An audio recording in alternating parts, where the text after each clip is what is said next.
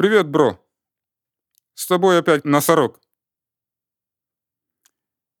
Сегодня расскажу тебе про бомжа.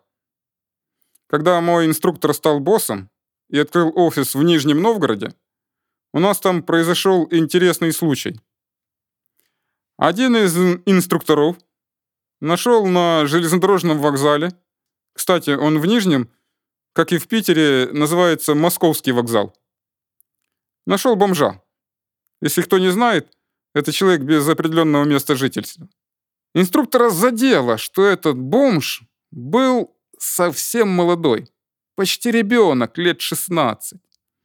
Это скорее был беспризорник.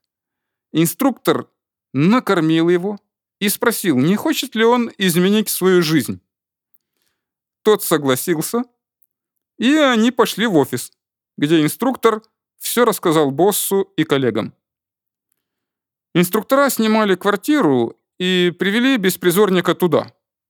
И вот мыли, постригли, все скинулись и купили парню костюм, рубашку, ботинки. В общем, получился новенький дистрибьютор. Его водили на обзорный день. Показали наши методы работы. Научили на ретрейне отлично продавать наш товар. И он начал зарабатывать живые деньги. У него появилась перспектива. И казалось бы, вот она, новая жизнь. Прощай, жизнь на улице. Прощайте, вокзальные друзья-бомжи. Но однажды наш паренек исчез. И много дней спустя кто-то из дистрибьюторов увидел его опять на вокзале.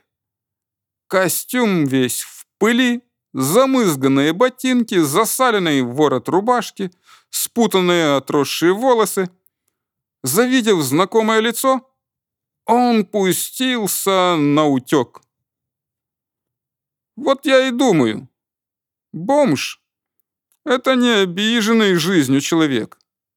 Да, можно по наивности потерять жилье, можно потерять работу, но всегда можно наверстать упущенное. Главное — стремление.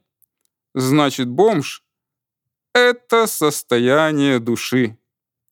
Ему нравится так жить, и с этим ничего не поделаешь. А с тобой был Носорог. Дождись следующего подкаста — и ты узнаешь еще одну интересную историю.